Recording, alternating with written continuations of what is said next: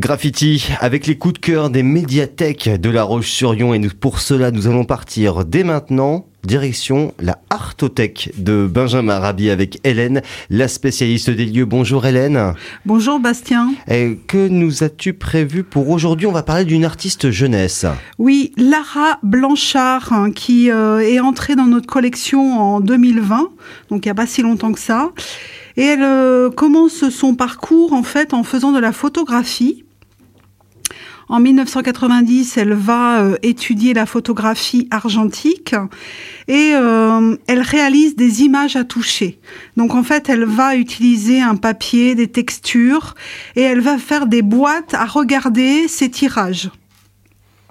Elle développe en fait une photographie aussi bien de texture, d'épaisseur et de objets et euh, tout ça, en fait, elle le laisse de côté puisqu'elle part euh, en Irlande, quelques années à l'étranger, au contact de créateurs et d'artisans. De retour en France, euh, elle va faire des installations de création qui mêlent un travail photographique, textile et de gravure, où il va y avoir aussi du dessin. Et tout son vocabulaire, en fait, de graphiste, c'est sur la botanique, la zoologie, l'anatomie. Elle aime euh, se balader en fait euh, dans la campagne. Elle amasse des objets, des insectes, des os qu'elle dessine ensuite. Alors aujourd'hui, je vais vous présenter euh, ces créatures hybrides. Elle les appelle les thérianthropes. Est-ce que Bastien, tu sais ce que c'est un thérianthrope Alors pas du tout, mais alors mais vraiment pas. Et justement, j'aimerais bien que tu m'apprennes ce que c'est qu'un thérianthrope. Alors un thérianthrope, c'est la transformation en fait d'un être humain. Mhm avec euh, un côté animal, soit partiel, soit total. Euh, genre un centaure, par exemple, un minotaure, euh, c'est possible aussi, c'est ça Voilà, hmm. ça peut être le contraire, l'animal qui se transforme en être humain pour la mythologie, le spirituel. Bon, on est dans le légendaire, quoi. Hein. Voilà. Hmm. Donc elle, elle va choisir de faire en fait des corps humains avec des têtes d'animaux.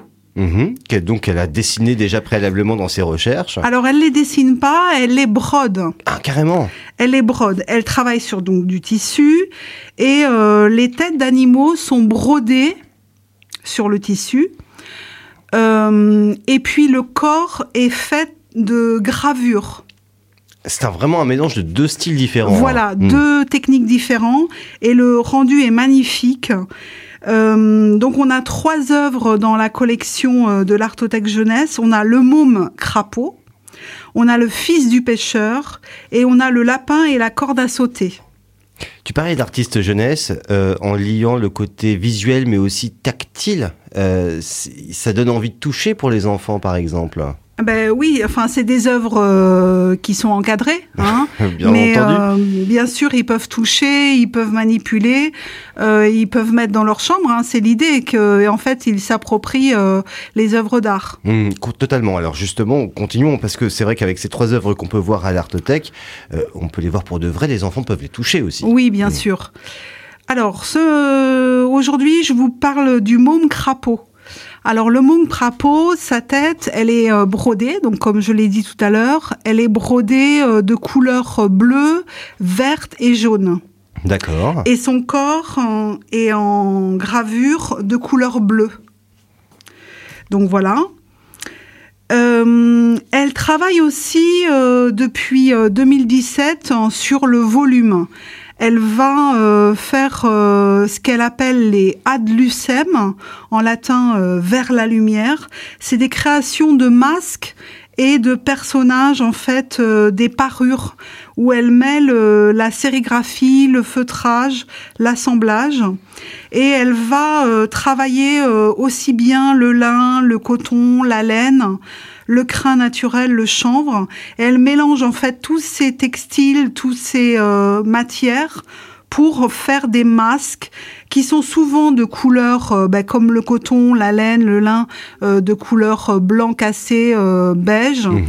Et elle dit qu'en fait, ces dessins, ces masques, ils arrivent à elle comme une rencontre. Elle les dessine pas et c'est à chaque fois une rencontre. Donc, euh, si ça vous intéresse de découvrir le travail de Lara Blanchard, ben, venez à l'Artothèque Jeunesse, euh, à la médiathèque Benjamin Rabier. On a trois œuvres d'elle euh, qui sont disponibles. Dont le fameux Môme, Crapaud, voilà, que vous pourrez retrouver sur urban-radio.com. Merci beaucoup Hélène et à très bientôt pour de nouveaux conseils picturales ici à l'Artothèque de Benjamin Rabier. À bientôt. Merci, à bientôt.